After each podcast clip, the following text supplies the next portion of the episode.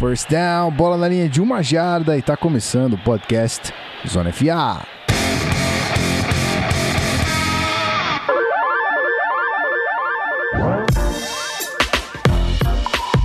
Seja muito bem-vindo, você querido ouvinte, estamos de volta. Zona FA na área para você mais uma vez. Esse podcast maravilhoso que acontece toda semana e ainda tem de brinde um Blitz by Rafael Martins que tá rolando. Já vou chamar ele aqui, obviamente. Olá, Rafão, o nosso produtor do Blitz, tá coisa linda, hein? Olá. É, tá rolando, tá rolando o Blitz. Acho que a galera tá gostando e provavelmente essa semana, né, já temos aí, vamos falar das notícias? Já temos notícias. Temos. Então provavelmente vem Blitz. É uma sequência boa, mas é isso aí. É um prazer estar com vocês novamente. Mais uma vez, né? Mais uma vez, exatamente. E ele que está de microfone novo hoje, está bonito, com essa voz sedosa. Olá, Pedro Pinto. Olá, senhoras e senhores. Agora Olha. sim, né? Olha só. Olha só que coisa maravilhosa. Agradecer aos nossos assinantes, né?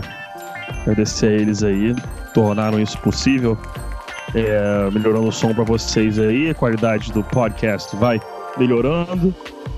E isso aí, né, cara? Muito bom. Confortável gravar com isso aqui, hein? Falo logo, bem confortável. Bem confortável. Dá pra dar, dá pra dar uma zoadinha aqui, dá pra falar umas besteirinhas.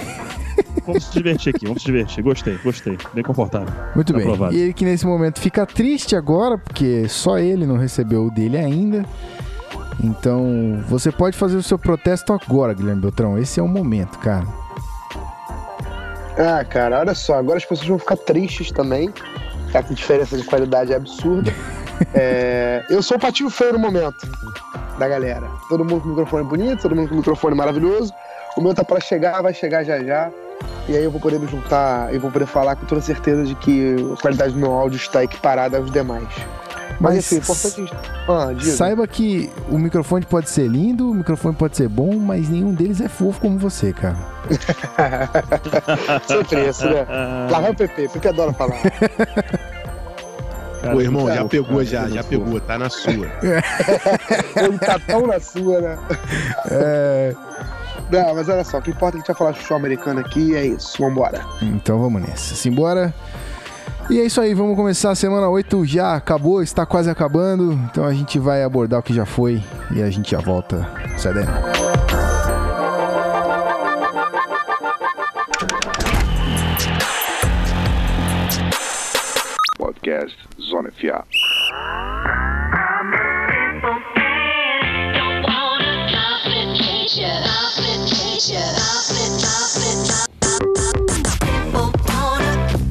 Falar de futebol americano? Vamos, mas sem antes. A gente. Sem antes não. Antes a gente tem que falar dos nossos recados. A gente não pode falar dos do, do, de futebol americano sem antes, agora sim, a frase funcionou, sem antes falar dos recadinhos. Não é mesmo, Rafael Martins? O analfabeto do seu host aqui tá sofrendo com as palavras. É mesmo, é mesmo. Os recados importantes. O primeiro deles, a galera que tá hoje aqui com a gente já sabe. Entrar na live do Zona FA, twitch.tv barra canal Zona FA. Tá dando um trabalho imenso, a gente fazendo as chamadas, o Gui organizando todos os gráficos para ter highlights de todos os jogos. Então, chega junto para conferir o conteúdo que vale muito a pena. Toda segunda-feira, às 8 horas, na nossa live. A gente sempre começa um pouco depois, né? Então fica ligado nas redes sociais. Às 8 horas já entra a placa lá falando que a gente tá chegando. E é isso. twitch.tv barra canal Zona FA. Lembrando das matérias no nosso Medium, vamos ao tape fechado e o aberto, né? Os, os assinantes do Locker Room Franchise recebem um Vamos ao Tape por semana, mas já temos Vamos ao Tape aberto também já já, então confere o nosso site e o nosso, os nossos grandes assinantes que fazem parte lá do Locker Room no PicPay, picpay.me barra canal Zona dá uma olhada nos nossos pacotes, como você consegue ajudar a gente, qualquer centavo que você contribua mensalmente já vai ajudar pra caramba o Zona FA e consegue também dar aquela forcinha pra gente melhorar o áudio como fizemos nesse momento, e é isso. Simbora falar de futebol americano. Muito bueno. O Fudeu falou aqui que 8 horas de carioca é às 9, então tá chamando vocês de preguiçosos, todos vocês. Ah, Carioca tem essa fama mesmo. Normal, É cara, uma normal. fama- Marcou às 8, só vou chegar 9, 9 e meia, é isso aí, pra cima. Melhor do que a fama do paulistano, que é o Van marcar e não aparece nunca. Então, É, Pode ficar Ah, é, tem essa, eu- também tem. Eu vou, eu, vou, eu vou ser o bem, o bem ignorante aqui, não sabia que tinha essa fama, não. é o famoso a do vamos marcar. eu sei, eu vamos marcar e não rola. É, isso aí. Vamos marcar? Não rola. Ah, então é isso aí. Então, muito Tamo bem. junto Então chega de falar baboseira, que isso aí a gente vai fazer ao decorrer desse podcast maravilhoso. A gente já volta. Sai daí não.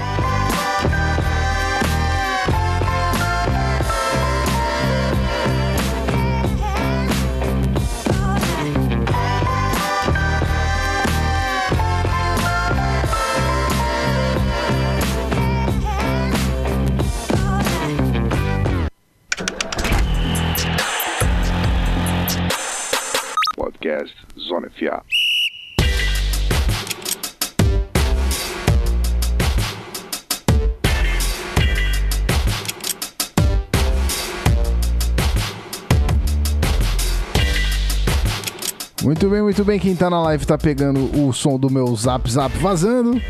Mas tudo bem, isso acontece. É, coisinhas aqui dos efeitos. Hoje tá bravo o esquema. Mas vamos falar de futebol americano. Vamos começar falando. A gente vai falar das novidades ou vai deixar pro Blitz? Como é que a gente vai fazer, Rafael Martins? E aí? Pode falar das notícias, só não vamos comentar. Pode fazer o seu breaking news aí. Não, muito bem, o meu breaking news não. O dono das notícias, o homem que junta todas elas é Guilherme Beltrão. E aí? Opa! Opa! Bom, então, tivemos uma segunda-feira já um pouco agitada no mundo da NFL, Um pouco? começando com a limpa no Cleveland Browns, viu? Ih, rapaz. A franquia demitiu o head coach Hugh Jackson depois de uma metade de uma temporada e dois anos de mediocridade. O, o Browns estava com um- uma vitória em duas temporadas. Nessa temporada também venceu apenas um jogo. Enfim, e estava no mar de, de lama e aí o Browns acabou se desfazendo de Hugh Jackson. Junto com ele foi o coordenador ofensivo Todd Haley. É, e agora quem assume as funções de head, de head coach é o Greg Williams, que é o defensive coordinator. E quem é o novo é offensive coordinator do time é o Freddie Kitchens, que era o técnico de running backs. E, além disso, outra mudança importante num time que começa com B, eu ia falar da AFC, mas não é da AFC, é da NFC. O Tampa Bay Buccaneers, depois de mais uma atuação desastrosa de James Winston, a gente vai tratar disso mais pra frente quando for falar do jogo exatamente, nomeou o Ryan Fitzpatrick como titular para a semana 9. Ou seja, a Fitzmagic está de volta. Não sabemos se vai ser uma Fitzmagic como foi nas primeiras duas semanas, três semanas, mas o importante é que a Fitzmagic está de volta. O Ryan Fitzpatrick será o titular para a semana 9 no Bucks.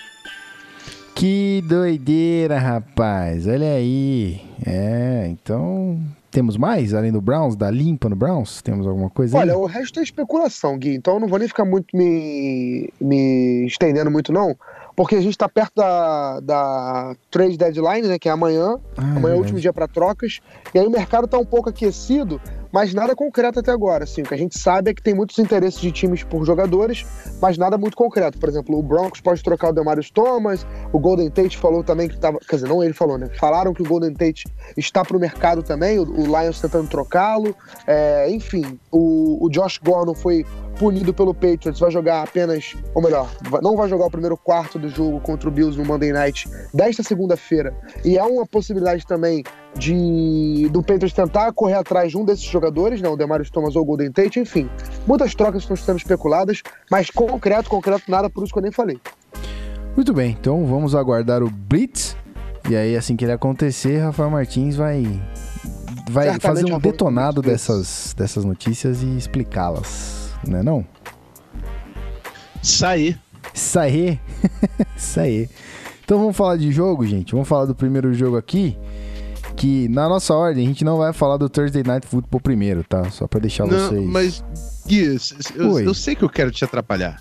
Ah. Mas eu ia sugerir exatamente isso, entendeu? Ah, tu quer, tu quer me fuder. Então, é isso que ao vivo tu quer me fuder. Se for viável. Se não for viável, podemos obedecer a pauta. Tá, tá bom. Ó, aqui, ó, palminhas para você para, pela sua especialidade em me fuder, mas eu vou aceitar. Opa. Eu vou aceitar. Numa boa. Muito obrigado, hein? Pelo reconhecimento. Então vamos lá. Então vamos para o Thursday Que Night Football. talento, hein? É, rapaz. Então vamos lá. Thursday Night Football entre os golfinhos e os texanos, rapaz. O Texas aqui em casa venceu 42 a 23.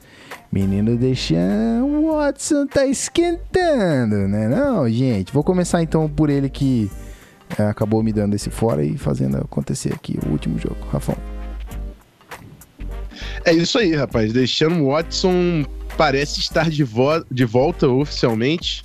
É, e a gente já viu o, a- o talento que ele tem. no- tudo bem que foi uma amostragem pequena na última temporada, mas esse foi um dos melhores jogos dele desde que ele chegou na NFL.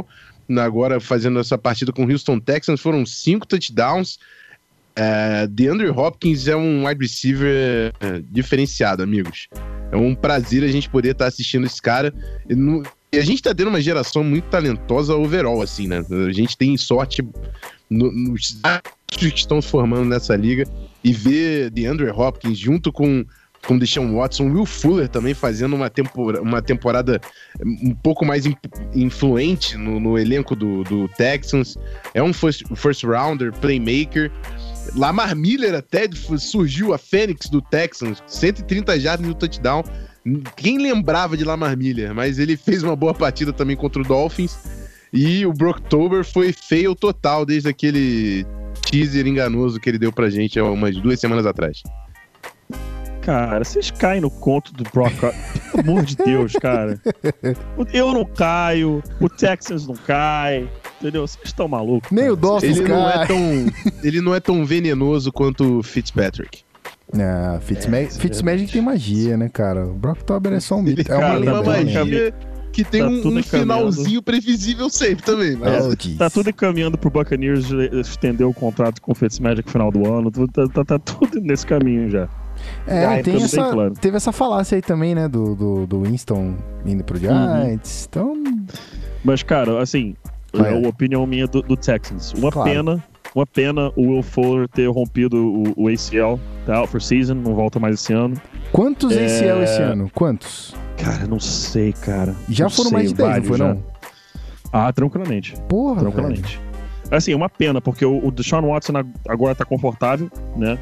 É, parece que se encontrou, encontrou o ritmo dele novamente. E esse ataque do Texans com o Will Fuller em campo se transforma. É outro sistema, eles conseguem esticar o campo verticalmente quando tem o Will Fuller lá. E, e ele é realmente o que ele faz de melhor. Ele estica o campo verticalmente, puxa os safeties, mantém os safeties no fundo do campo, abre espaço no meio, abre espaço para os tight ends, para os wide receivers receberem bolas por baixo, tira jogadores de dentro do box, que facilita a vida do Lamar Miller. Então, realmente, uma pena não ter o Will Fuller mais pelo restante da temporada. Vale, inclusive, ficar de olho aí e ver se o, Texans não se movimenta até o final do trade deadline. É, eu vinha lendo alguns artigos é, dos Estados Unidos, um encaixe que seria interessante, talvez até o próprio Deshaun Jackson do Bucks, hein?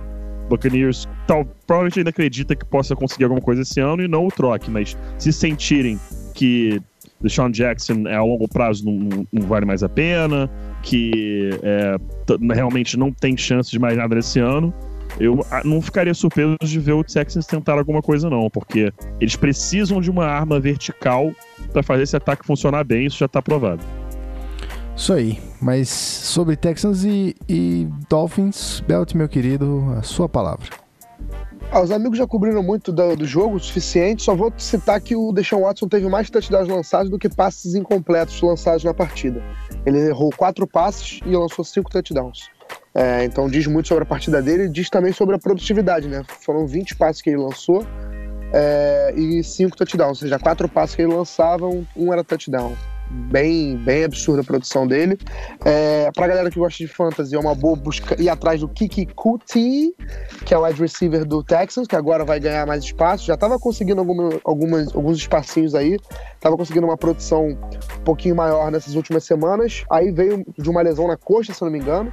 E agora, com a volta, com a volta não, né? Com a saída do Will Fuller, que tá fora da temporada, e se tudo der certo, ele se recuperar da lesão, ele volta a ser o alvo número 2, e como a gente sabe que o DeAndre Hopkins atrai muita marcação, é bom ficar de olho no Kiki Kuti aí, porque ele pode ganhar uns espacinhos e uma produtividade um pouco maior.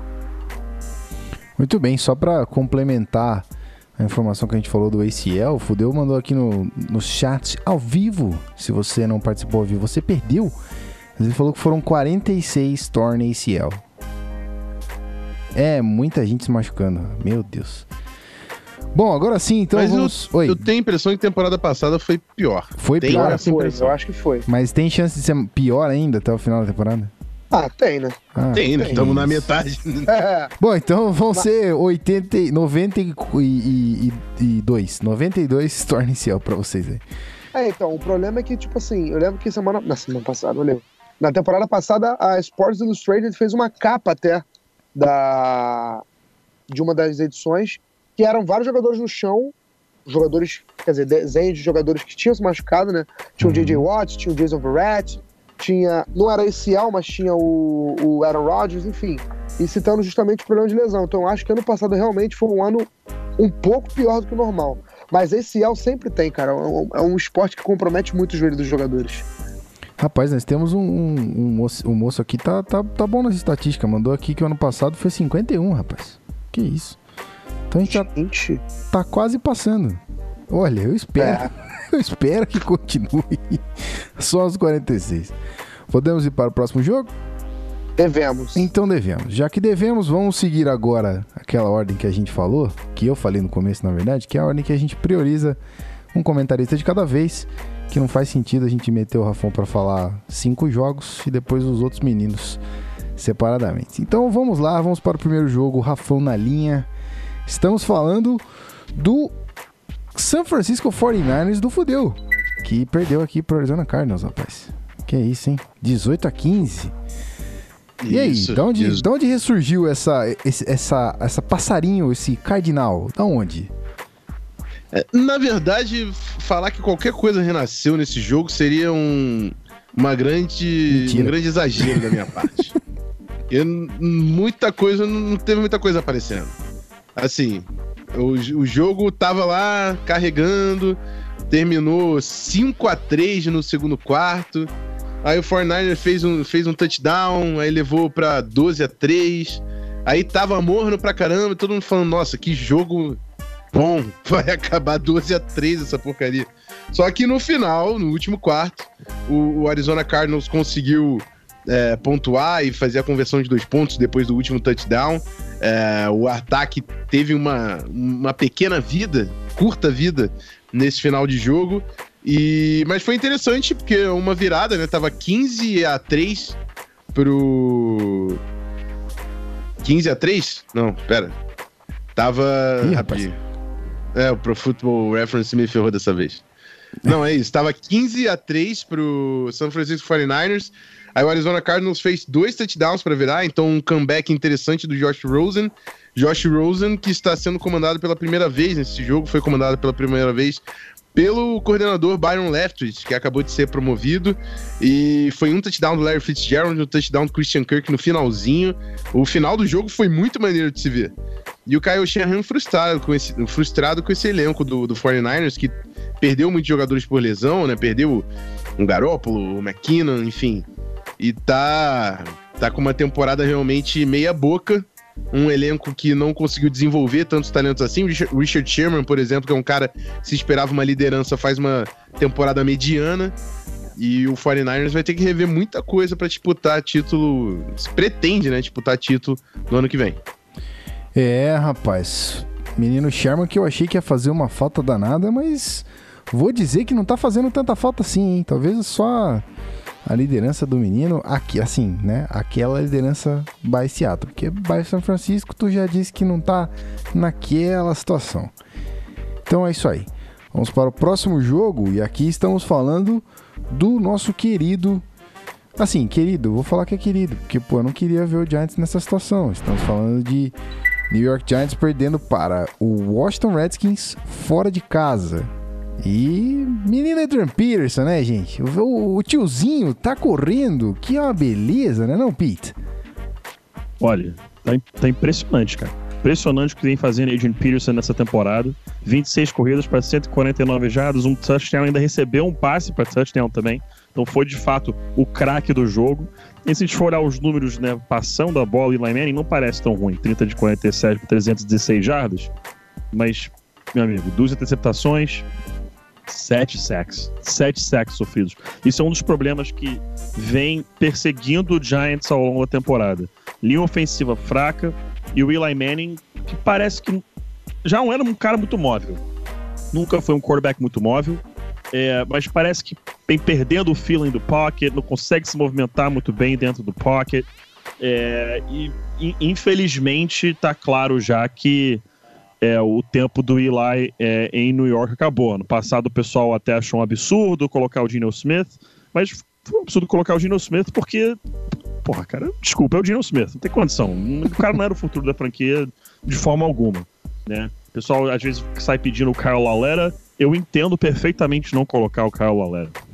O Kyle Lalera é um, é um projeto, visto por muitos como um projeto, não estava pronto para jogar agora.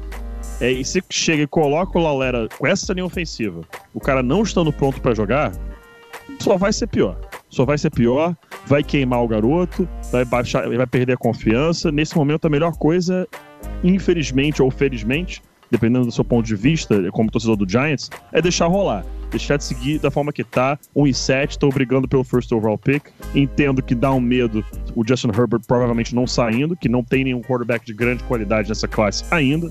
Né, vamos ver isso com calma mais pra frente, vai que ele acaba saindo, ou outro também declara. Mas tá preocupante mesmo. Já no lado do Redskins, impressionante ver o que o Adrian Peterson tá fazendo. O time entendeu como tem que jogar, entendeu como tem que jogar. O Alex Smith tá fazendo aquele estilo dele, 178 jardas passadas no jogo, um touchdown, nenhuma interceptação, nenhum sack, nenhum fumble sofrido. Então, fazendo aquele game manager dele como sempre. Isso, de novo, não é uma ofensa. Você ser um game manager é uma, é uma qualidade que muitos dos gunslingers às vezes têm que saber utilizar, a simplesmente controlar o jogo. E o Alex Smith foi isso pro Redskins, tem sido isso pro Redskins. Ele caiu de qualidade com relação ao Kirk Cousins, cai, mas é um cara que comete menos erros. E é isso, foi exatamente isso que o Redskins precisou nessa partida contra o, o Giants. O cara que não cometesse erros e permitisse que o ataque continuasse funcionando on, on time, no ritmo, como ditava né, o, o, o, o, o, o, Jay Gruden. E foi exatamente isso que aconteceu. Consegue chegar aí a 5-2 o Redskins. E, como a gente tem que sempre lembrar, pré-temporada a gente faz aí, né, nossas análises, a gente faz nossas projeções, a gente acaba errando também. Acontece. Se eu me lembro aqui, acho que a gente falou que o Redskins era o time que era o- provavelmente não tinha chance nenhuma de brigar pelo título de divisão e tá aí na frente. Então é aquela coisa que a gente sempre, sempre é, aprende, né? Não é, um, não é um esporte, não é uma ciência exata. A gente vai cometer aí erros, vai acertar também. E acho que um erro aí que acredito ter sido meu, pelo menos, e de muita gente também, é achar que o Redskins tinha chance nenhuma dessa divisão. Tá aí, 5 e 2. Fomos duramente criticados pelo, pela torcida do Redskins, e com razão. É verdade. Ô, Gui, só me permita acrescentar uma estatística que eu acho que é bem legal pra esse jogo. Obviamente, meu cara. É, o Redskins tem, teve uma sequência de três jogos, enfrentou Christian McCaffrey, o Saquon Barkley e o Ezekiel Elliott. Tá? Os três somados, os três somados, chegaram a 31 corridas para 91 jardas. Nenhum touchdown. A defesa contra o jogo corrido do Redskins está excelente. Pegou três running backs muito bons e anulou os três. Bizarro. Olha só, rapaz. É, eu vi uma grande recepção ali do Odell e corrido realmente tá poucos first downs ali nos nossos highlights da live. Porque se você tá ouvindo no feed, tá perdendo, meu amigo. Bom, É. vamos lá para o próximo jogo. A bola vai voltar para Rafael Martins. Não, não, Rafael Martins, o caramba. A bola vai para Beltrão agora. É que ele me confundiu porque ele foi dar um. Foi dar uma. Uma estatística. Ele me confundiu, mas o jogo é dele. Então vamos falar de Colts e Raiders. Aqui, Gunslinger Luck fazendo 42 pontos, rapaz. 21 no último quarto. Que que é isso? Que que esse menino tá jogando? Tá jogando mesmo, Beltrão? Ou só Nossa, tá jogando sim, tá jogando sim. Assim, o Andrew Luck agora é, tem segunda semana seguida que ele, tem, que ele tem um jogo corrido consistente, ele tem um running back bom pra acompanhá-lo. É o Marlon Mack, né? Que jogou contra o Bills, foi muito bem. Mais uma vez jogou muito bem contra o Raiders, teve 132 jardas é, pelo chão em 25 corridas. E pra você ter uma ideia de como o Andrew Luck nunca teve um running back consistente no seu time, simplesmente, amigo, é o primeiro jogo ou melhor, primeira vez desde 2007 com Joseph Adai, quem lembra dele? Que o Colts tem dois jogos seguidos Meu com o running pai. back fazendo 100 jardas corridas. Eu nem tá? sei quem é Nas semanas Joseph 8 e Adai. 9, exatamente, nas semanas 8 e 9 de 2007, o Joseph Adai conseguiu 100 jardas corridas. É, e o Marlon Mack conseguiu mais de 100 na semana passada, mais de 100 nessa semana. Outro dado legal também sobre esse ataque do Colts é que, além disso, né, o calouro Hines, o Naihim Hines, ele conseguiu 221, ou melhor, ele conseguiu 221 não. O nome Ele desse conseguiu. rapaz é muito difícil de falar. É, o Nai, é, eu, olha só, eu posso estar errando o nome do cara, eu acho que é Naihim Eu nem sei Hines. falar. É, mas enfim, com a contribuição dele, o Colts conseguiu 221 jardas pelo chão. Isso é muita coisa. É um número bem grande. É, e outro número legal sobre esse ataque é que o Andrew Luck tem 23 touchdowns no ano, tá? 12 são para ends. E ontem, o Eric Ebron, o Jack Doyle e o Mo Ali Cox, que a gente viu agora há pouco quem tá assistindo na live ao vivaço, até porque live que não é ao vivaço, não é live. É, quem tá assistindo na live viu um touchdown com uma mão só Olha, jogador. parabéns pela sua contratação. Parabéns. Obrigado. É um tanto quanto óbvio, mas acho que era necessário ser falado. Exato. E é a primeira vez na história da NFL que três Tyrants receberam um touchdown no mesmo jogo, pro mesmo time, obviamente, né? Legal, né? Dado legal, o Andrew Luck tem usado muito eles na, no seu ataque, e ele só está atrás de Patrick Mahomes em touchdowns lançados no ano. Tem 23, o Patrick Oh, Mahomes tem 26. oh, oh, oh. A gente tá aí, ó. Andrew Luck Oh, jogando o fino da bola, apesar do. PP ter medo do Patrick. Mahomes. Bateu o recorde do Peyton Manning e ele tem que Que se eu?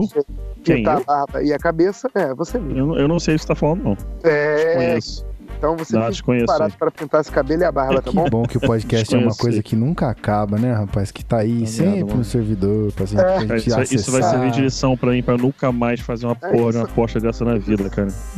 É, Enfim, cara. para completar, o Por trabalho favor. da linha ofensiva do Colts está muito bom esse ano. Tá? Pode ter sido efeito Quentin Nelson, pode também ter sido efeito organização. Ob- Obviamente, o Quentin Nelson tem sua parcela, né? Um jogadoraço que tá fazendo uma temporada muito boa. O Andrew Luck foi sacado apenas 10 vezes, tá? Menos que ele, só o Philip Rivers, que tem 9. E o Drew Brees também, é, que também tem 9. É... E é isso, sim. A defesa do Colts, o próprio o, o Fudeu colocou no chat.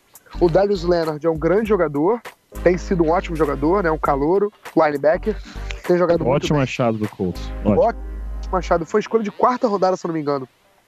E o Colts foi lá, Isso. buscou. Ele hoje em dia é o líder da defesa, já teve mais de dois jogos, mais de três jogos, com 10 ou mais tackles numa partida, que é um número bem marcante. E é isso, o Colts aos poucos tá reconstruindo o time. O Andrew Luck sem o peso de lançar 60 passes por jogo, ou de ter a obrigação de lançar 60 passes por jogo para o time ser competitivo, é muito melhor, né? produz muito mais. E outro dado legal também é que o Adam Vinatieri chegou a 2.547 pontos na carreira e superou o Morten Anderson, se tornando o jogador com o maior número de pontos na história da NFL. E eu acabei falando isso sem querer, na hora que entrou isso na live. Rapaz, Que bonito. Filtrão, isso me lembrou dos nossos tempos de esporte interativo. Sim, a gente sempre acertava o time. A gente acertava o que a gente falava na hora, se fosse desenho dos analistas, fosse estatística. Sabe qual é o nome disso aí? Isso é timing natural, parceiro. Isso é talento, meu amigo. É isso, Esquece cara, humildade nesse momento. Esquece humildade nesse momento. Eu te mandava muito mesmo. Vou falar É. mesmo a verdade aqui nessa porra.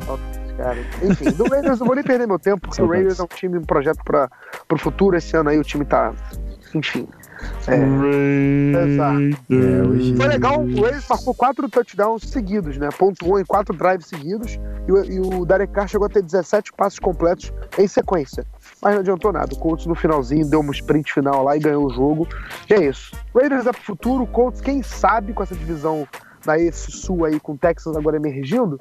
Mas quem sabe o Colts consegue co- competir pro playoffs aí, né? Vai ter uma sequência dura depois da bye, com vários jogos divisionais importantes. E quem sabe esse time do Colts aí não volta pós-temporada. Será? Muito bem. Ah. Antes, antes de passar a bola pro Rafão pro próximo jogo, eu só queria mandar uma piadinha aqui que o Fudeu mandou, que é o seguinte, ele falou que o Raiders é uma aposta pra Las Vegas.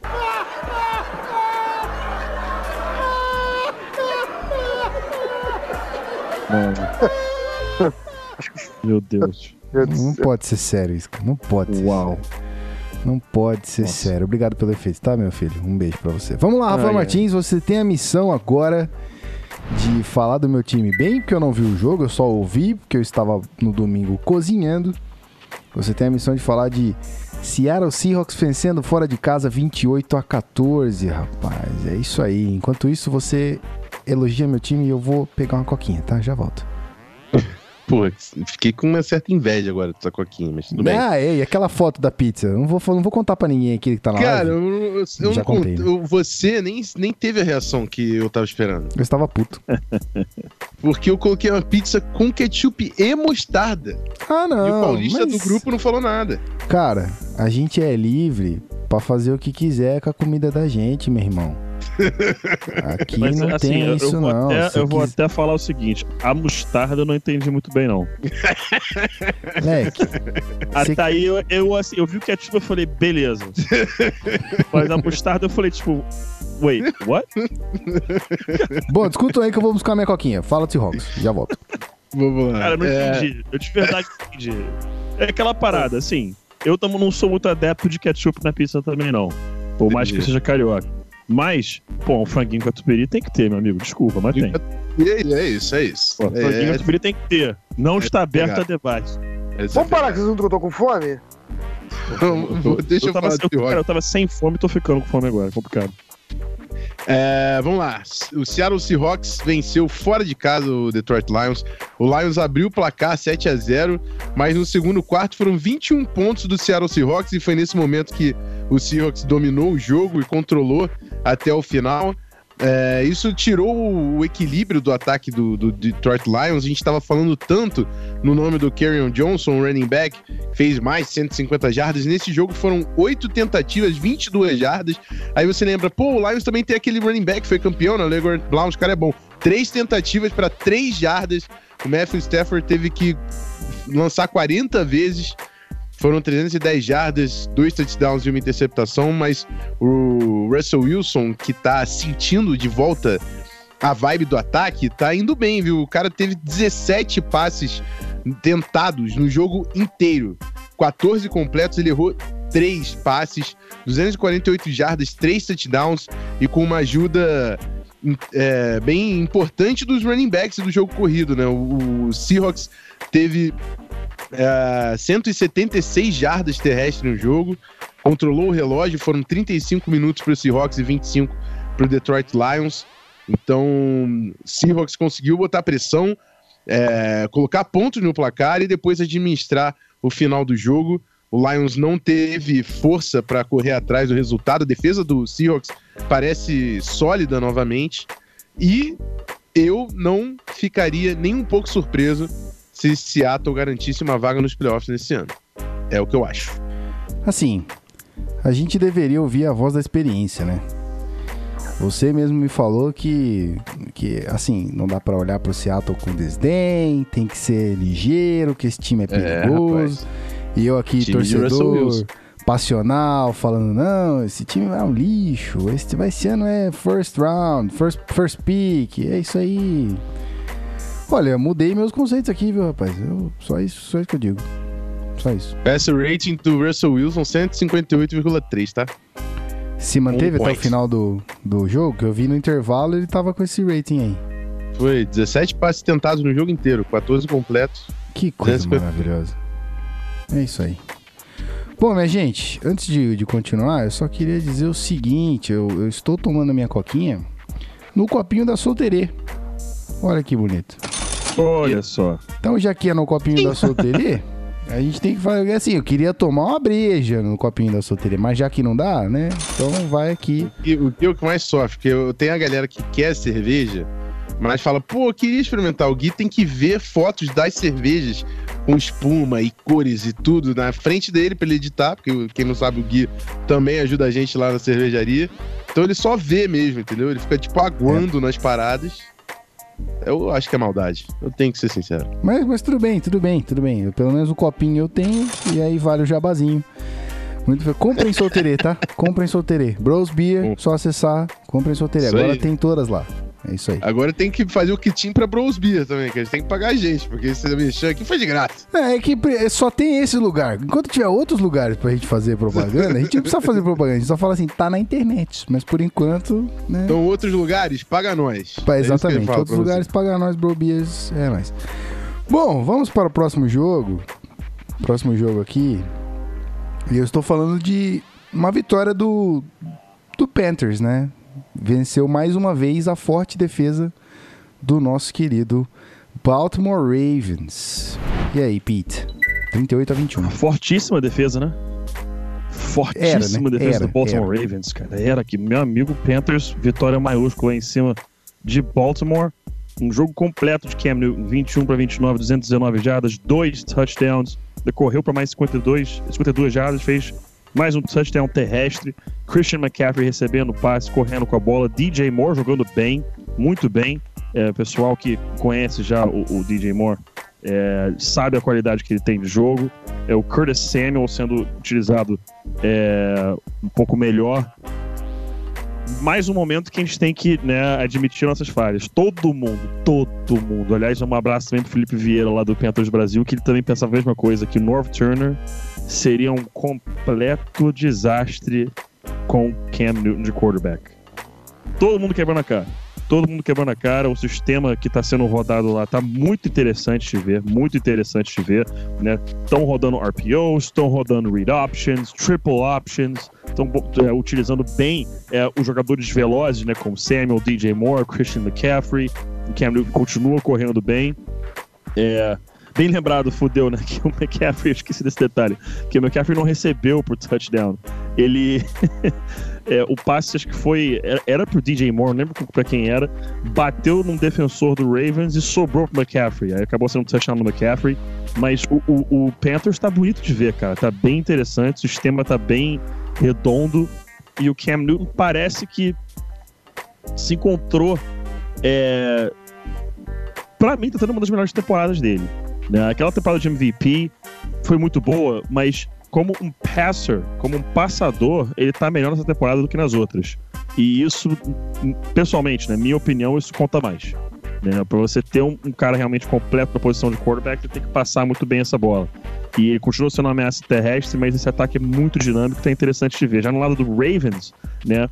É, essa defesa, vamos ver como ela vai se portar daqui para frente. Foi apenas um jogo, né? Fora de casa. Assusta o torcedor, sem uma sombra de dúvida. Mas é, tem que ficar de olho como vão fazer os ajustes a partir da semana que vem. É, não teve uma péssima partida, né? O Joe Flacco passou para menos de 200 jardas, é, foi bem contido, o jogo terrestre não funcionou tão bem, isso preocupa um pouco. Agora, eu achei muito interessante o Lamar Jackson. O Lamar Jackson entrou várias jogadas dessa vez, nessa partida, várias, 4 de 5, 46 jardas, um touchdown passado, correu para mais 26 jardas. E teve um passe asqueroso, né? Asqueroso, né? Para quem foi, que foi incompleto, a bola caiu no pé do, do, do, recebedor. Foi asqueroso o passe. Mas ele mostra flashes do que ele pode ser nessa liga. Ele pode ser um superstar. Ele pode ser aquele cara que a qualquer momento pode resolver um jogo sozinho. Pode, em determinada jogada, sair correndo para 95 jardas e anotar um touchdown. Então, ansioso desde já para o dia que Lamar Jackson se tornar o quarterback é, do presente do Ravens e não só do futuro, como é agora. Mas é, o Ravens cai para 4-4, Panthers vai para 5 e 2. As duas temporadas seguem vivas, não é porque tá 4-4 que, que acabou o ano pro Ravens, não. Tem um bom time, enfrentou outro bom time nesse domingo. Vamos ver como eles vão agir daqui para frente. Ok, então vamos aqui para o próximo jogo. Estamos falando de Tampa Bay Buccaneers, esse que vai reavivar o nosso querido Fitzmagic, que já reavivou durante o jogo, né? Não é mesmo? Já trouxe a magia para o campo. Foi quase suficiente, mas ainda não. 37 a 34 para o Bengals, lá em Cincinnati. Beltrão é contigo. Cara, assim, que me perdoe os torcedores do Bucks que gostam dele, mas a era James Winston em Tampa Bay está prestes a acabar. É um palpite, mas é um palpite muito embasado que eu tenho, né?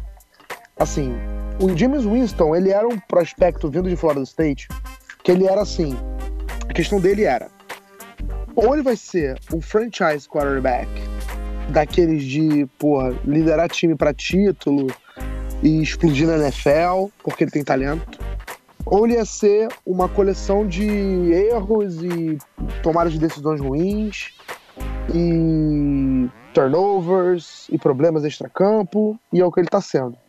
É...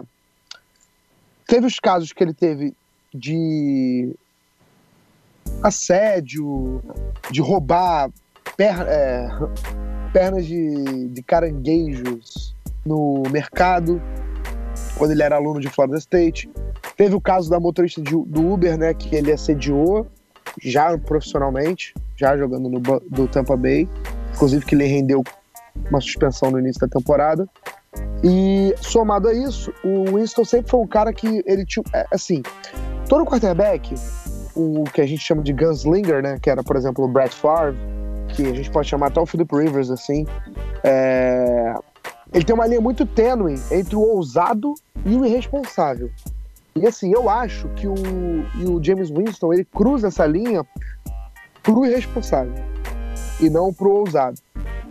É, ele mesmo, assim, tava lendo a coluna do Peter King, ó, mais uma vez eu estou aqui falando sobre a coluna do Peter King. Perfeito. É, perguntar, paga inclusive, nós, se tinha lido. Paga Eu ia até perguntar se você tinha lido. Obviamente que eu li. E ele citou uma entrevista. é, Eu vou até pegar aqui, que eu tô com ela aqui em mão já. Nas semanas do draft, uma semana do draft, o Bucks chamou o, o Winston para sentar e conversar com o Dirk Cutter, o técnico do time. E eles conversaram um tempão e tal, e o Dirk Cutter mostrou preocupado com o Winston pelas 18 interceptações que ele lançou na temporada de. na última temporada dele em Florida State. É, e sem contar que umas sete aí, uns sete passes dele foram dropados por defensores e deveriam ter sido interceptações. Então esse número poderia ter crescido para 25. É, e aí ele fala, o Winston fala, eu não tenho medo de fazer nenhum lançamento, nenhum passe. E aí o Dirk Cutter fala para ele, você precisa ter. Ou seja, você precisa ser um pouco racional, precisa ter um pouco de cautela. Você não adianta querer lançar todos os passes. É, assim, há uma, é o que eu falo, há uma linha muito tênue entre o ousado e o não. E o que resultou? O James Winston vem de cinco jogos seguidos com uma interceptação lançada. Ou melhor, com duas interceptações pelo menos lançadas. É a pior marca desde 90, tá? Nos seus 49 jogos como titular na NFL, são 54 interceptações. São números horríveis para um quarterback. Se ele tivesse 45 touchdowns por temporada, ele compensaria essas interceptações, mas ele não tem. É, enfim, então, na minha opinião, o James Winston, por tudo, pelo histórico fora de campo e pelo que está produzindo em campo, não tem mais como seguir como quarterback do Tampa Bay. É, também não acho que o Fitzmagic, Fitzpatrick, chame como você quiser, seja a solução, Uhum. mas imediatamente ele parece ser um cara melhor. Por exemplo, no jogo de ontem, ele conseguiu empatar a partida, que praticamente estava perdida, com um touchdown de 72 jardas pro, pro Mike Evans. Inclusive, é o quinto touchdown de 50 jardas ou mais do Fitzmagic na temporada. Ele é o líder da NFL nisso. É, e depois conseguiu uma- um passe pro Deshaun Jackson também e empatou o jogo. O, o, o, o Bengals foi lá e ganhou depois, mas aí não foi culpa dele, né? A defesa do, do Bucks não conseguiu segurar. É, enfim, eu acho assim, não, não tem muito pra onde fugir disso. James Winston, pra mim, não tem como seguir como quarterback do Tampa Bay. Pode ser que ele encontre é, um lugar mais preparado para recebê-lo num- num- numa outra franquia, talvez, sei lá. Não vou pensar de cabeça assim, um time que, que, eu, que eu diga que ele vai funcionar. Naquele, no início do podcast a gente falou de possibilidades de troca. Surgiu hoje uma que o Rafão até falou entre o Giants e o Bucks, né? Pro James Winston ir para Tampa, para Nova York. Não sei se seria o melhor lugar para ele ir. A verdade é que em Tampa, para mim, não tem mais como funcionar o, Fitz- o, o James Winston e ficou provado mais uma vez no jogo de ontem. Cara, estatística maravilhosa que o Fudeu puxou aqui, ó. 48 jogos na NFL, na carreira dele na NFL, 50 interceptações, 21 fumbles e 71 turnovers. É, rapaz. Brabo, hein? Eu não faria esse troca se fosse o Giants, não. Loucura. É, eu também não. Loucura, Até loucura. porque o, o loucura. Bucks não ia exigir uma. É, é melhor, o Bucks ia exigir uma escolha alta, né? E eu acho que não vale a pena você apostar no. pro- Não, óbvio que eu quero dizer o assim. papo foi de conditional late round. Hum, Conditional late round. O que, o o que seria Ah, um, assim, um conditional late, é, late round? Seria uma escolha Late round condicional você de... já fala de quarta rodada pra ah, baixo. sim. Vixe. E condicional é porque ele Sim, está sim. condicionado a alguma coisa. Vamos dizer, o James Winston ser titular em X número de jogos você- é a condição pra você ganhar a pique. Entendeu? Nossa. Entendi. É, meus queridos. Bom, se ele produzir, por que não, né? Maduro é produzir. Bom, vamos para o próximo jogo. E Rafael Martins, acho que você levou o melhor jogo da temporada, talvez, o do seu adversário aqui de divisão. Packers quase levando o jogo aqui, mas aí na sabedoria, na calma do pai bola, nosso querido Rams manteve a invencibilidade 29 a 27 para cima de Green Bay em casa. E aí, Rafão? Cara, o Packers fez tudo. o Packers fez tudo certo, fez o possível. É, o ataque estava produzindo no jogo terrestre com o Aaron Rodgers. Foram dois touchdowns é, do, do Aaron Rodgers, não, na verdade, desculpa. Foi um touchdown do Aaron Rodgers, o- teve um touchdown terrestre também do Jamal Williams, do Aaron Jones, o jogo terrestre funcionando, mas não tem jeito, cara. O Los Angeles Rams é um time muito difícil de ser batido. Quando precisa ser explosivo, ele sabe ser explosivo. E no final do jogo, quando ele precisava ser mais pragmático, gastar o relógio, correr mais com a bola, foi exatamente isso que eles fizeram. É, o, Packers chegou a botar uma pressão no finalzinho do jogo, é, com um touchdown de 40 jardas do Marcus Valdez Scantling. Colocou o Packers na liderança 27 a 26, mas o, o Rams fez um drive longo, absurdo. Colocou o Greg Zerline na posição de chutar o field goal. Fez o field goal com dois, faltando 2 minutos, 29 a 27. E aí, num jogo apertado, onde o Packers jogou muito bem ofensivamente, jogou muito bem defensivamente. O Jerry Goff, se eu não me engano, foi sacado cinco vezes. Cinco vezes no jogo pela defesa do, do Packers, que estava usando muito blitz. O Mike Patton fez um, um baita de um play call nesse jogo. Só que aí depois do field goal, quando o Rams estava 29 a 27, o Ty Montgomery no retorno de kickoff soltou o fumble e deixou o Rams muito próximo, numa posição de campo muito boa. E aí foi só alimentar a besta, né? Colocaram o Todd Gurley para correr, queimaram o relógio e fecharam o jogo. Então, amigos, o Aaron Rodgers e o Green Bay Packers fez tudo que podia ser feito. Mas o Los Angeles Rams, invicto 8-0, é o time a ser batido na Conferência Nacional e não vai ser fácil bater os caras. E olha só, Oi. que ódio que deu do Ty Montgomery, porque era uma chance do Aaron Rodgers fazer mais um daqueles drives de dois minutos contra uma defesa forte, fora de casa, num jogo, porra, aguardado por todos. Todo mundo queria essa bola na mão do Aaron Rodgers, menos os torcedores do Rams. Todo mundo queria a bola na mão do Aaron Rodgers. Ah, e os torcedores do Vikings também.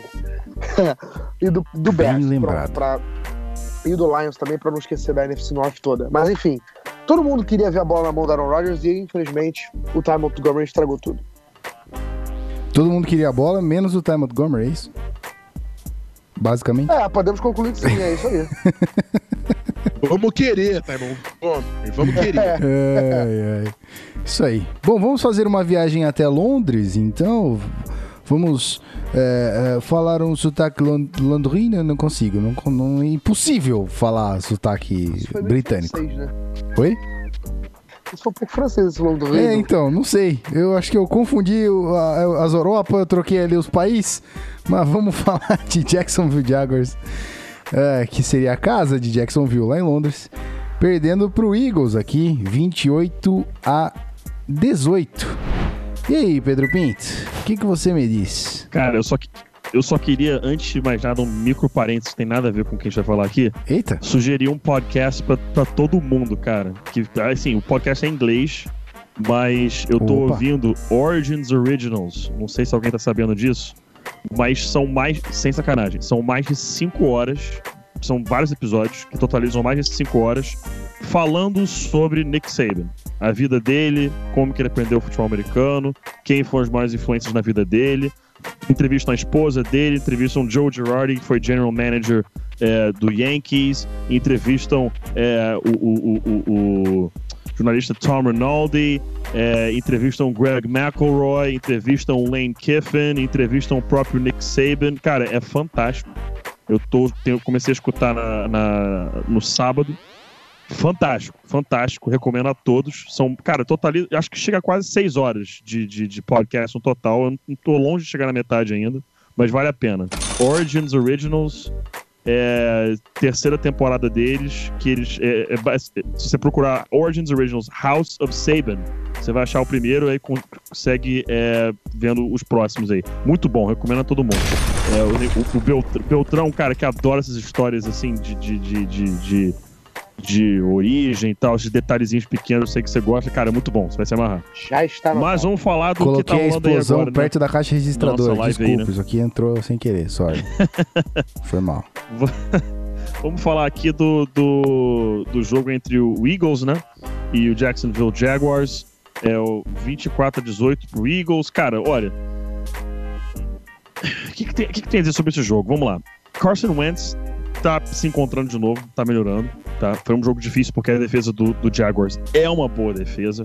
Tá? Eles encontram alguns problemas aí, porque o time tá, não tá muito estável, mas é uma boa defesa. Três touchdowns, 286 jardas em cima deles. É um bom jogo. Um excelente jogo em cima da defesa do Jaguars. É, o play calling deu uma melhorada. Ele cometeu alguns erros, aquela interceptação por Jalen Ramsey lá. Ele não precisava ter lançado aquela bola. É, mas eu tô- eu gostei do Carson Wentz, dele mostrando evolução com relação à lesão dele. Isso que eu acho que foi o mais importante. a coi- É, é- é o que o torcedor do Eagles tem que tirar dessa partida. É que o Carson Wentz tá mostrando que tá voltando a ser quem ele era no ano passado. Aquele jogador que poderia ser candidato a MVP. É um processo, uma coisa que demora, isso não vai de uma semana para outra. E a gente tá chegando naquele ponto da temporada em que ele vai finalmente voltar a se sentir bem. Como ele demorou um pouquinho mais para voltar, isso vai acontecer com ele na semana 10, semana 11. É ali que ele vai estar totalmente confiante de novo. Ele tá chegando lá. Isso dá pra ver já. Já do lado do, do, do, do, do Jaguars, a gente já sabe, né? Blake Bortles não tem como, não tem condição nenhuma.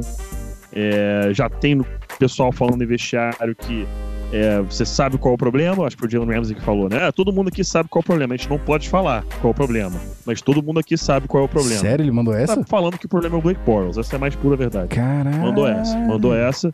Falou, per- perguntaram pra ele qual é o problema, ele falou assim: Eu não tenho permissão pra falar, mas todo mundo aqui sabe qual que é o problema. Eu não posso falar, mas todo mundo sabe qual que é. Então, assim, tá, tá complicado, complicadíssima a situação aí é, do Jaguars. Carlos Hyde correndo seis vezes para 11 jardas. Cara, corre com a bola, meu. Vocês têm que correr mais com a bola, entendeu? Tem, tem que deixar de ser tão é, previsível, ainda mais com um quarterback que não tem tanta qualidade de jogo assim. É, então, assim, o Jaguars não vai trocar por Terry Bridgewater ou alguém desse tipo, esse, esse- esse é meu palpite, porque eles acabaram de estender o contrato do Bortles, não querem dar o braço a torcer, que é um dos grandes defeitos que a gente vê aí de front office na NFL e tudo mais, é o cara não querer dar o braço a torcer quando ele viu que já deu errado, porque ele quer levar até o fim de alguma forma e dizer que estava certo. Deu errado, não vai dar certo, e o Jaguars no ano que vem certamente estará no mercado procurando um quarterback para 2019. Ó, o Robson Cub levantou uma hipótese interessante aí. O, o James Winston no Jaguars. E aí? É melhor do que o Bortles. Certamente melhor do que o Bortles, mas. Mas eu não, eu não faria essa troca, não. Não faria essa troca, não, porque. Com esse corpo de recebedores aí, É, exatamente. E, e aquele detalhe, né? O Jaguars é um time que, é, com a defesa que tem, se tem um quarterback que simplesmente faz o dele, se, se ele for um game manager, é o que eles precisam. E o James Winston vai ser exatamente o contrário disso. Né? Os números que o Beltrão citou agora há pouco é, comprovam isso. Não tem como o Winston entrar lá e ser benéfico pro Jaguars. Ele, ele- vai causar um impacto negativo de uma forma diferente que o Bortles, mas vai ser um impacto negativo é, é, é, da mesma forma. Então eu não não colocaria o Winston no Jaguars, não. Se sou o Jaguars, eu iria atrás do Bridgewater, mas isso não vai acontecer. Eu acredito que eles vão buscar um quarterback pro ano que vem. Tem o Colin Kaepernick também, né? O Ah, cara. gamer ruim Esquece aqui isso. agora. Eu não tô Infelizmente. falando, não. É, tipo, é aquele problema que a gente já conhece, sabe que tá acontecendo há muito tempo. É, eu acho que seria interessante, mas a gente já falou demais sobre isso em trocentos podcasts, tem trocentos artigos, todo mundo fala, a gente sabe que isso não vai acontecer agora. Seria legal pra caralho, mas infelizmente a gente sabe que vai ser barrado por questões, né, que não cabem a nós, infelizmente. Bom, vamos para o próximo jogo. Vamos lançar a bola para Guilherme Beltrão, que vai falar de Jets e. ah, caramba, nossa. Chicago Bears. Fugiu aqui, rapaz. Olha aí. Esse Czinho aqui me confundiu. Vitória do Bears em casa, 24 a 10. Mesmo sem Khalil Mack. E aí? É, sem Kalu Max é o Allen Robinson, né? Que era o principal alvo do, do Trubisky em termos de wide receiver. Mas, cara, um dado interessante desse jogo é que o primeiro snap no campo de ataque de alguma das equipes aconteceu no segundo tempo só, tá bom? É, só para vocês terem uma ideia. Porque as duas defesas estavam muito bem na partida. É, o Bears estava sem o Khalil Mack, mas conseguiu, a defesa do Bears conseguiu aparecer. Além de sem o Khalil Mack, é uma peça fundamental dessa defesa, um dos melhores jogadores da NFL na posição. Mas isso não exclui o fato de que o Bears tem um talento defensivo muito grande também. É, enfim, é, o que fez a diferença nessa partida?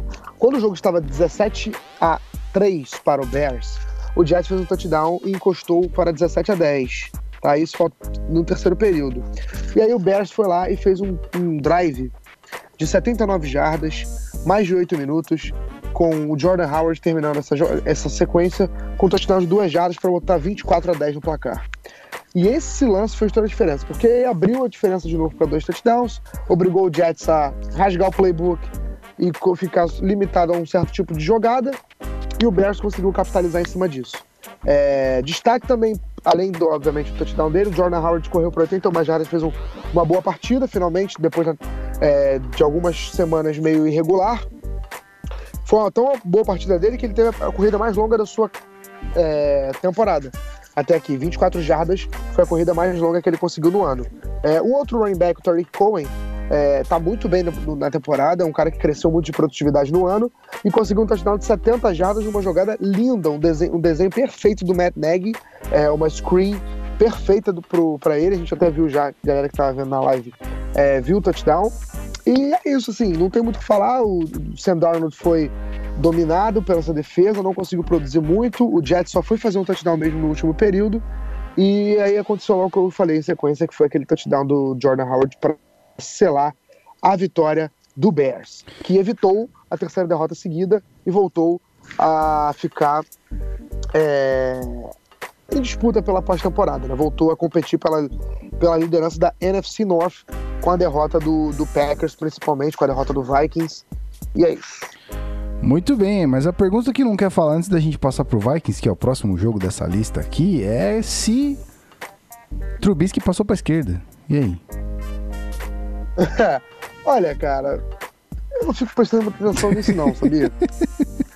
Mas Brincadeira. É, eu acho que sim, cara. O Trubisky teve uma boa partida, tá? Ele tem, assim, é, eu costumo, eu, eu, eu tava até tendo um take, né, um pouquinho mais agressivo em cima do Trubisky, mas assim, eu tava lendo um texto na, na, na semana passada que as pessoas devem pegar um pouco mais leve com o quarterback saindo em formação, principalmente com o sistema novo, né? O, o Trubisky veio de um sistema do, do John Fox, totalmente desastroso, e está vindo agora do, do Matt Nagy, um sistema com conceitos novos, mais modernos, enfim. é, vamos dar um tempinho pro, pro Mitchell Trubisky. Não vai ser um, um, um Patrick Mahomes, mas pode ser um titular confiável pro Bears no futuro, sim. Muito bem, muito bem. Então, já que foi mencionada a derrota do Vikings, eu vou mandar a bola pra ele que não vai fazer um clubismo aqui. Ou talvez faça, né? Porque temos temos dados interessantíssimos mais uma vez dessa estrela chamada Tielen. Derrota aqui do Vikings 30 a 20 em casa. Lá no norte. Mas aí, né? Nosso Saints passou o tratorzinho. E aí, Rafão? Ah, O placar diz que o Saints passou o trator, assim, mas a gente sabe que o jogo não foi exatamente assim. Ah, o Vikings estava muito bem no início do jogo, o Saints também.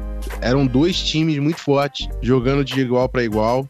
Ah, o Vikings conseguiu é, colocar no placar a vantagem 13 a 7 é, no final do, do, do segundo quarto. O Adam Thielen sofreu um fumble pra- na, na red zone. Esse fumble foi retornado, é, resultou no, no touchdown do, do Alvin Kamara. Então, um jogo que podia virar 20 a 10 pro Vikings no segundo quarto, terminou o halftime 17 a 13, uma troca de momento absurda. E aí começa o terceiro quarto. O Vikings tenta ser agressivo numa quarta descida. Não consegue, gera já o field goal, aí 17 a 3 fica 20 a 13.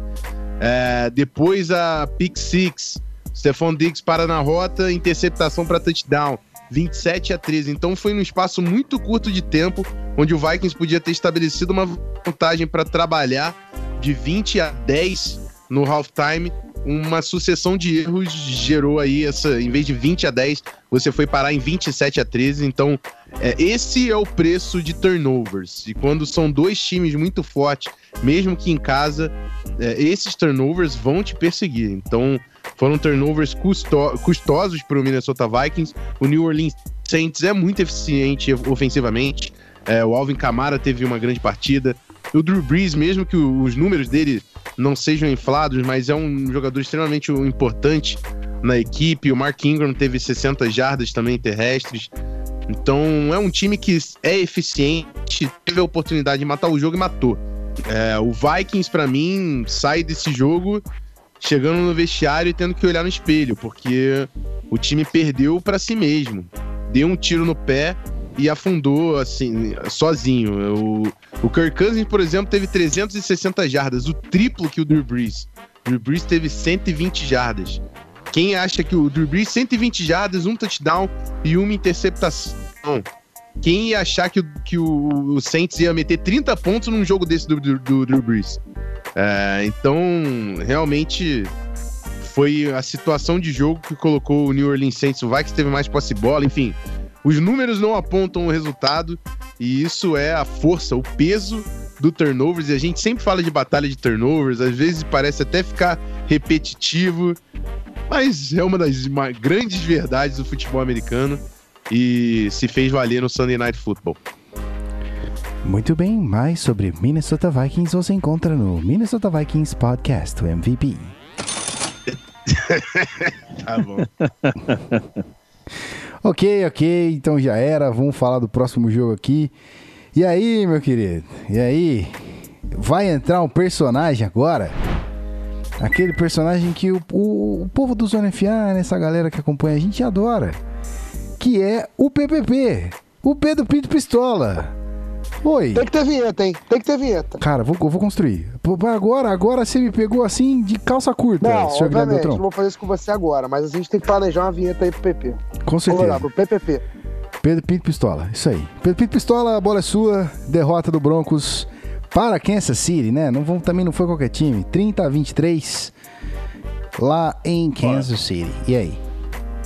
Então, eu achava que ia ser uma porrada, pelo menos não foi isso. Tipo, perdeu, tá, 30-23, jo- de novo, mais uma vez, o jogo do Broncos, o placar não condiz com o que foi o jogo, que o, o Chiefs dominou de fato a partida. É, o Broncos conseguiu nove pontos ali no último quarto, então tava bem atrás, abriu o placar com touchdown, mas perdeu o jogo. Assim, eu não tô puto, mas é, é irritante você ver um time jogar totalmente errado na defesa o ano inteiro. O ano inteiro. Ah, jogou bem um jogo contra o Cardinals, que era mais que obrigação jogar bem contra aquele ataque, porque pelo amor de Deus.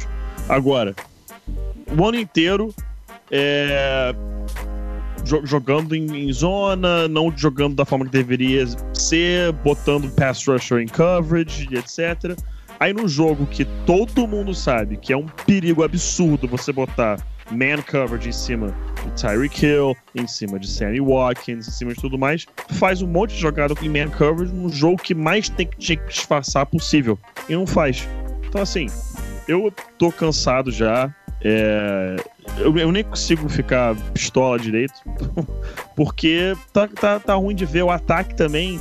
Sabe quando você vê o ataque e você nota claramente que eles estão só imitando o que os outros ataques de qualidade estão fazendo, mas sem a menor noção de por que estão fazendo? O pessoal que tá vendo aqui a live tá acompanhando. Jet sweep com o Emmanuel Sanders, numa situação que o alinhamento claramente mostra que não vai funcionar.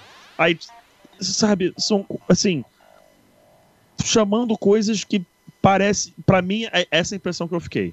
Eles estão imitando ataques como Chiefs, como Rams, e fazendo da sua forma, só que não funciona com a qualidade que deveria funcionar. Sobre o Case Keenum eu não falo mais porra nenhuma, porque não tem condição de falar. Todo jogo é, é- é a mesma história, vai ter sempre uma interceptação, vai sempre fazer um espaço nada a ver. É, o touchdown acho que foi pro, pro, pro Tim, Tim Patrick. É, pro Tim Patrick que ele lançou. É, a bola saiu muito atrasada, deveria, deveria ter saído antes. Mas enfim, é, cansado, cansado de ver isso. É, o Broncos aguardando demissão do Vance Joseph. Apenas isso que eu tô, que eu, que eu tô fazendo aqui. Case Keenum, uma outra imagem. Zero noção de pocket. Não sabe de onde o blitz tá vindo, não sabe onde a pressão tá acontecendo, não identifica a porra do, do, do- coverage, não sabe que tá, não sabe perdido, completamente perdido dentro de campo, não sabe o que faz. Cara, aí, aí Swag Kelly, porra, vai pra festa, usa sei lá quantos 30 mil drogas naquela porra, porque foi no- na delegacia, não, não tinha de- nenhum Oh, resquício de álcool na- no sangue dele. It's Não coming, tinha. Mas tava o quê? Drogado. Tava completamente drogado naquela porra. Que é o quê, cara? Que é o quê? Então agora, além, além de a gente, Ah, lidar com o Case Keenum, não tem opção. Entendeu? Porra, cara. Entendeu? Cara, calma aí. Vou esperar que agora eu perdi o controle um pouquinho. Here we go. Ah, Oh, tá. boy. Mas enfim, sobre o Broncos é só isso. Tá ridículo. Vamos falar do Chiefs, que é um Ah, time fantástico de se assistir. Fantástico de se assistir. de, de, ah, interrompido, maravilhoso, Pete. cara. Ataque Não! maravilhoso. Ataque maravilhoso, cara. Esse, esse time dá prazer de ver jogar. Eu, como torcedor do Broncos, vejo esse ataque e eu fico animado. Tô tomando touchdown e tô achando bonito de ver. Tomando ponto, eu tô achando fantástico. Esse é o meu pensamento, é isso que passa na minha cabeça quando eu vejo o Chiefs jogar. É. Dito isso, eu tô com medo. Dito isso, eu tô com medo pro meu carnaval. Porque, né, pelo menos eu botei que seria mais pra perto do carnaval, pra não parecer um completo idiota de barba vermelha e cabeça Não, mas fica tranquilo, você não colocou um tempo. Você não falou quanto tempo você tem que ficar. Tirou uma É, fotinha, meu filho? é. Tá ótimo. É, é, pois é. Eu já, eu já até fui, eu fui no, no barbeiro na sexta-feira, já perguntei pra ele, assim, eu, eu juro pra vocês, eu levei a foto, falei assim, você conseguiria desenhar isso na minha cabeça? Aí ele falou assim, número um, por que, que você quer que eu desenhe esta porra na sua cabeça? E, do- e dois, ele falou, cara, meio complicado fazer isso aí, vai demorar um pouco, mas a gente pode tentar. Aí tá, beleza. Ele, por quê? Não, porque eu fiz a aposta idiota, que é, tá com muita cara de que tô- eu vou ficar bem perto de perder, que eu vou ter que pintar a barba de vermelho e fazer o desenho do- esse desenho na cabeça quando, quando eu perder. Ele começou a passar mal de rir e falou, cara, eu faço isso com o maior prazer do mundo, se for necessário. Então é isso aí. Oh, Então já tá averiguado.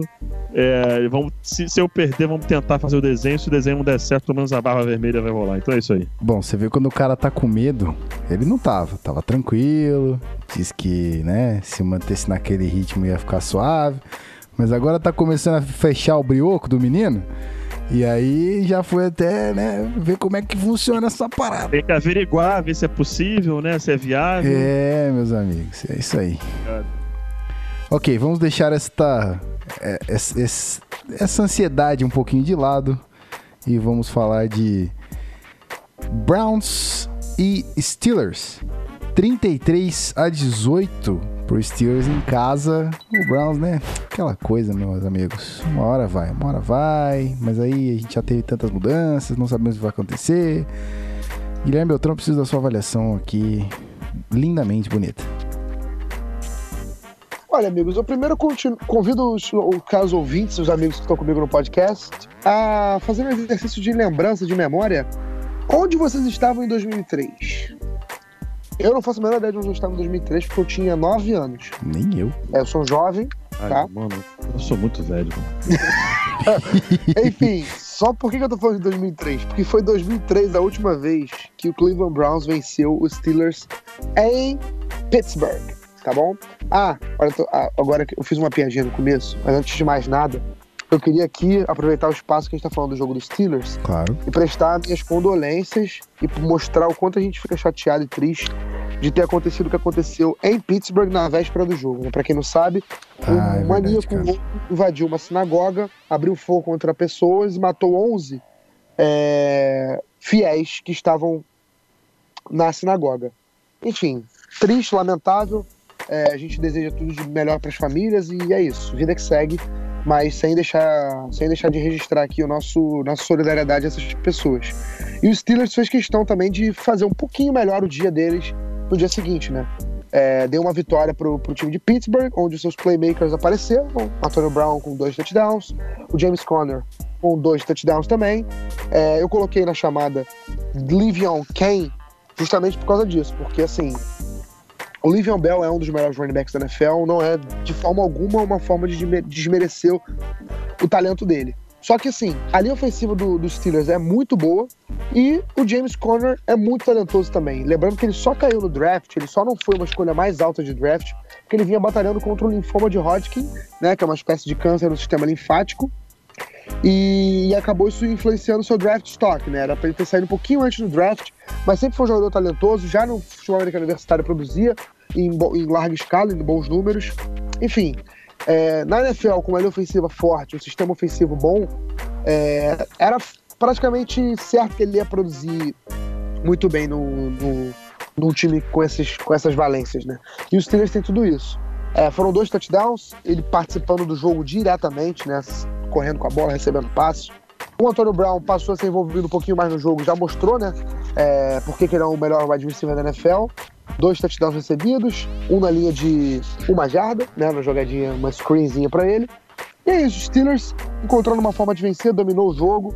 É, Não foi uma partida ruim do, do Baker Mayfield, mas não teve muito o que fazer também, né? O time do Browns tem muitos ajustes a serem feitos, que começaram a ser, a ser feitos também na comissão técnica. né? A gente falou no início do podcast, pra galera que pulou o início e tá aqui agora de paraquedas, o Browns demitiu o seu técnico e seu coordenador ofensivo, Todd Haley, que era dos Steelers, está agora sem clube, e o Hugh Jackson, que estava três temporadas no Browns, está agora sem clube. Vamos ver o que o Browns vai fazer para o ano que vem. Essa temporada continua sendo uma temporada de aprendizado. A gente chegou até a se empolgar um pouquinho, eu e o PP principalmente, né? Achando que esse time competiria por playoffs, mas a gente está vendo que não é bem assim. É, ainda é, vai ser um ano para esse time evoluir, é, ganhar maturidade, ganhar corpo.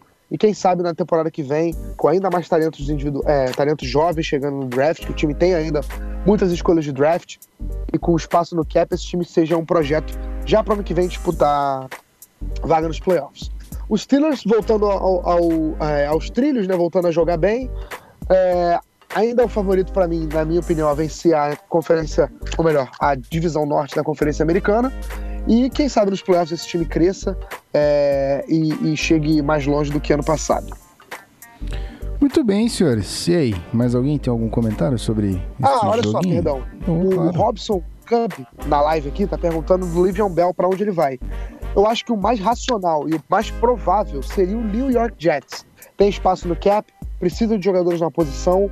É, a gente até esqueceu de comentar, né? Que o Bilal Powell, o running back reserva desse time, ele acabou tendo uma lesão no pescoço que, vai- que, que obrigou ele a encerrar a carreira. Lamentável, né? Uma pena. Isso Eita. infelizmente acontece, faz parte do esporte. Na semana passada ele teve essa lesão e infelizmente é, foi forçado a, a abandonar o futebol americano. Então criou uma necessidade ainda maior no, no Jets de ter um running back.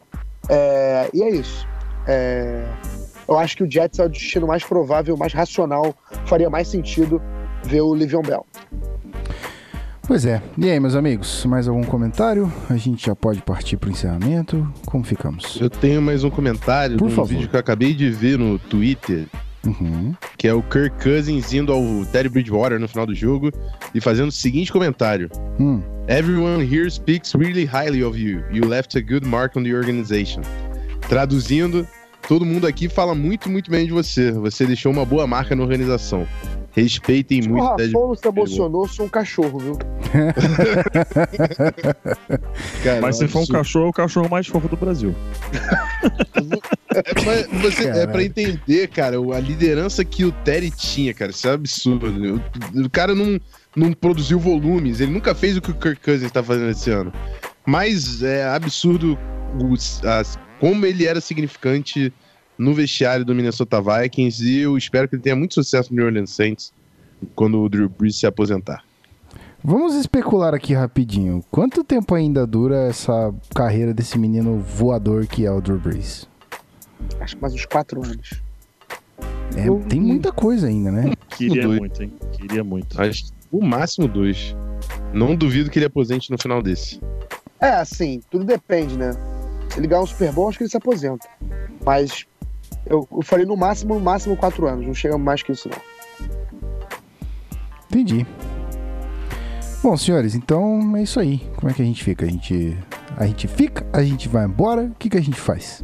Encerrou, Bora, né? mas se você quiser Fechou, fazer né, uma amigo? chamada pro Monday Night pra eu gravar depois, Ah, pode ser, viu? Pode ser, acho que é interessante. Então, pra você que tá ao vivo, a gente vai encaixar o Monday Night aqui, nesse momento, agora.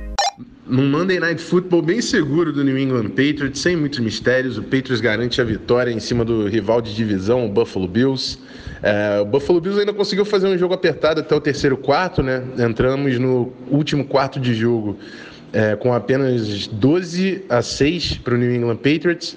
Mas aí veio um touchdown do James White e um- uma interceptação retornada pelo Devin McCourty para o touchdown que matou o jogo para o New England Patriots. A defesa do Bills realmente parece muito boa nessa temporada. Acho que vai ser um pilar aí na construção do time de Buffalo. Mas ofensivamente, Buffalo Bills ainda tem muito que, que evoluir. E o New, England Patriots, no final do jogo, sabe fechar. É um time que sabe utilizar as suas armas. Foi interessante ver também o, o Cordell Patterson, que teve 10 tentativas é, como running back, produziu 38 jardas, é, mais algumas mudanças aí sendo feitas, na- só mostra também a versatilidade do time do Patriots que não tomou conhecimento do seu rival de divisão e garantiu mais uma vitória na temporada, subindo o seu recorde agora para seis vitórias e duas derrotas, ficando na liderança da sua divisão. Barulhinhos interessantes e tal. E isso aqui eu corto depois. E aí você que tá na live fala assim: ah, que Eu coisa posso mais. fazer agora já. O Top. New England Patriots vence o Buffalo. Caralho, caralho. That was cold as fuck. Isso foi um muito recap frio agora. da sua parte, cara. Isso foi muito maldoso, muito. Máximo respeito à torcida do Buffalo Bills. Tenho grandes amigos na torcida. De cabeça, eu lembro do Fernando que gravou com a gente. Sabe muito, né? O Fernando manda benzão. Tá com Porra, podcast lá no demais, Fama demais, demais. E o cara do, do Titãs, tu vai lembrar o nome dele, ô Pedro? Quem? Desculpa, não ouvi aqui. L. Um juiz que era o L do Titãs. O monobloco. Não, esse. Abudinho. Jean. Isso. Também Grande é Jean. Grande. Jean Pierre. Grande Jean. Um abraço pro Jean. Nosso referee também. aqui. Eu conheço o torcedor do Bills, Arthur Murta. Ele tá Ah, verdade. talvez, eu acho. Mas assim, Opa. mas assim, realmente, infelizmente, hoje no Bills, o final do jogo vai ser tipo assim só.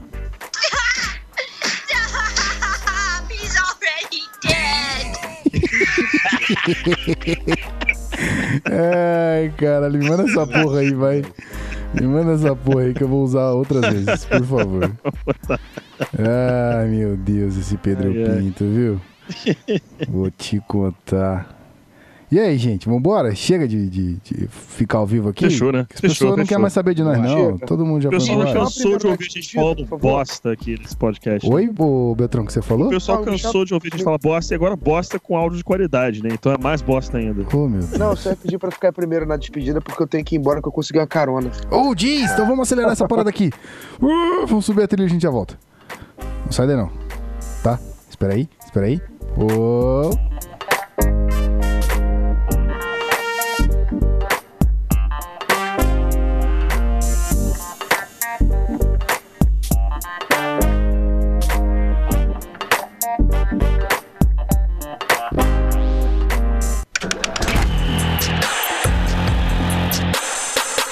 Podcast Zona FA.